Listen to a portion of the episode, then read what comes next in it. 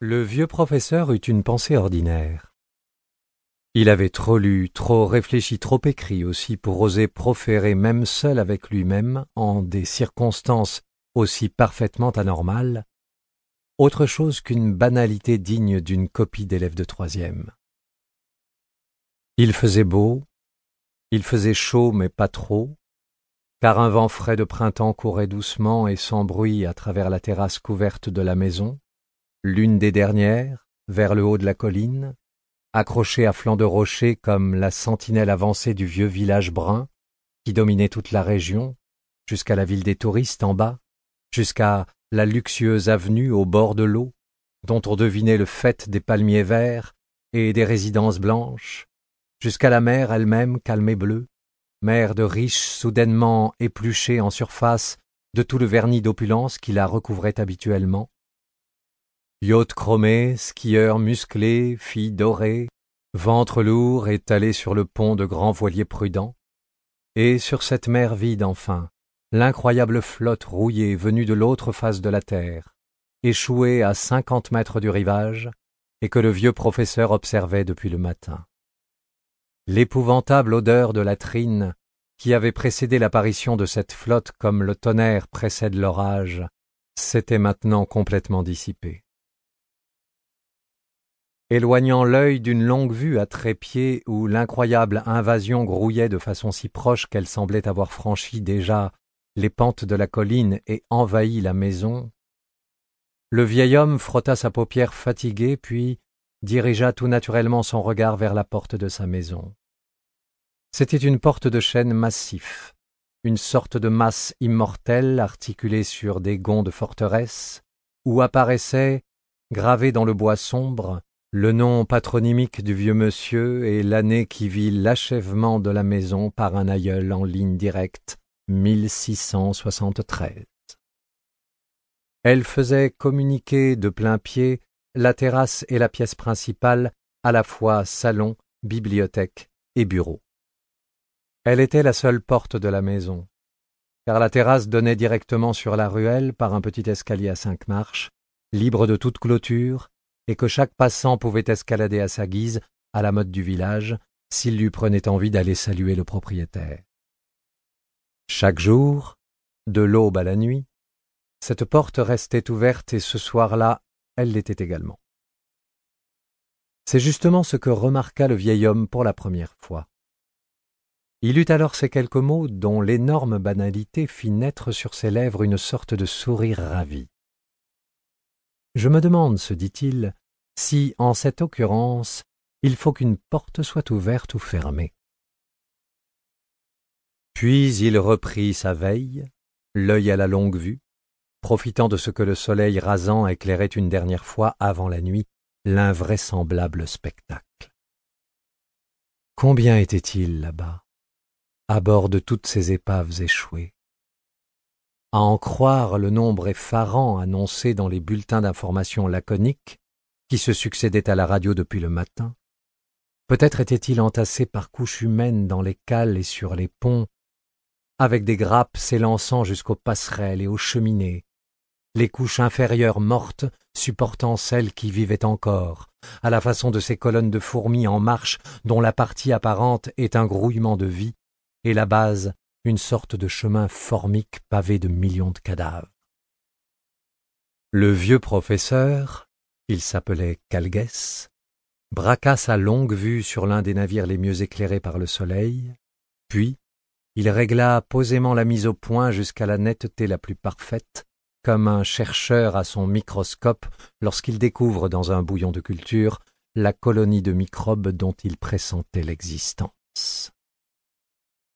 Ce navire était un paquebot plus que sexagénaire, dont les cinq cheminées verticales, en forme de tuyaux, disaient le très grand âge.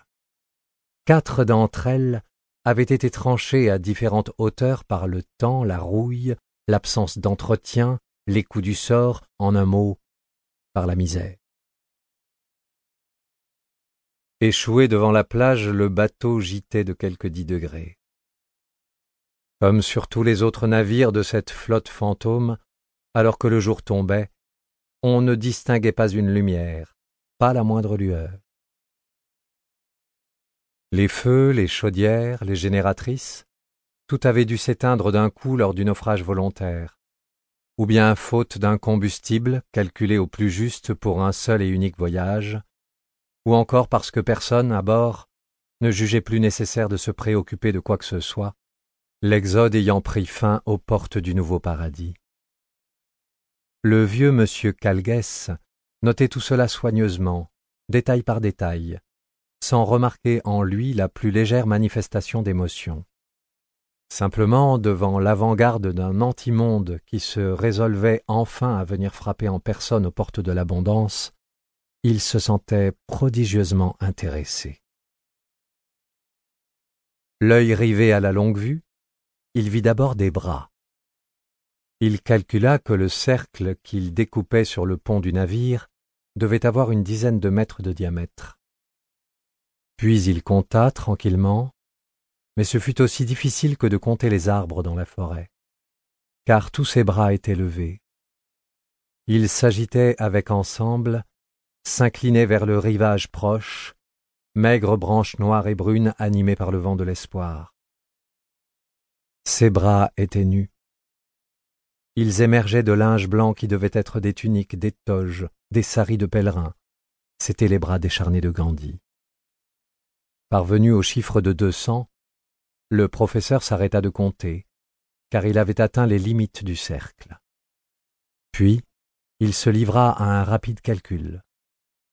En tenant compte de la longueur et de la largeur du pont du bateau, on pouvait établir que la même circonférence s'y juxtaposait plus de trente fois, et qu'entre chacun de ces trente cercles tangents se logeaient deux espaces en forme de triangle opposés par le sommet, et dont la surface égalait environ un tiers de circonférence, soit trente plus dix égale quarante circonférences, fois deux cents bras égale huit mille bras. Quatre mille personnes sur le seul pont du navire.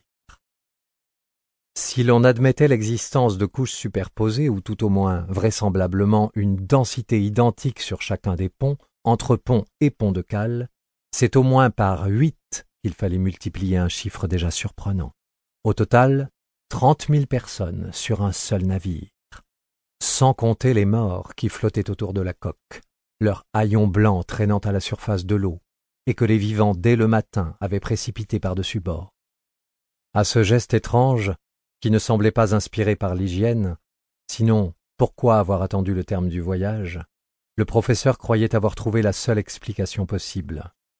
Calguès croyait en Dieu, il croyait en tout, à la vie éternelle, la rédemption, la miséricorde divine, la foi, l'espérance. Il croyait aussi, et très fortement, que les cadavres jetés sur les côtes de France touchaient enfin eux aussi au paradis, qu'ils y voguaient même, sans contrainte, et pour toujours, en cela plus favorisés que les vivants, qui, en jetant leur mort à l'eau, leur avaient offert d'un coup la délivrance, le bonheur et l'éternité. Ce geste s'appelait amour, et le professeur le comprenait ainsi. Et la nuit s'installa, non sans que le jour une dernière fois n'ait éclairé de lueurs rouges la flotte échouée.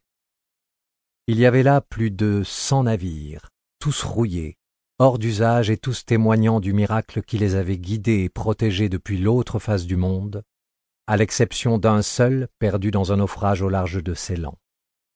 L'un après l'autre, presque sagement alignés au fur et à mesure de leur arrivée, ils s'étaient piqués dans les rochers ou dans le sable, la proue tournée vers le rivage et soulevée dans un ultime élan. Tout autour, flottaient des milliers de morts en blanc que les dernières vagues du jour commençaient à conduire à terre, doucement, les déposant sur la rive, et puis se retirant pour aller en chercher d'autres. Sans navire. Le vieux professeur sentit naître en lui l'espèce de frisson d'humilité et d'exaltation mêlée que l'on ressent parfois lorsqu'on applique très fortement sa pensée sur les notions d'infini ou d'éternité. Au soir de ce dimanche de Pâques, Huit cent mille vivants et des milliers de morts assiégeaient pacifiquement la frontière de l'Occident. Le lendemain, tout serait joué. Montait du rivage jusqu'aux collines, jusqu'au village, jusqu'à la terrasse de la maison, des champs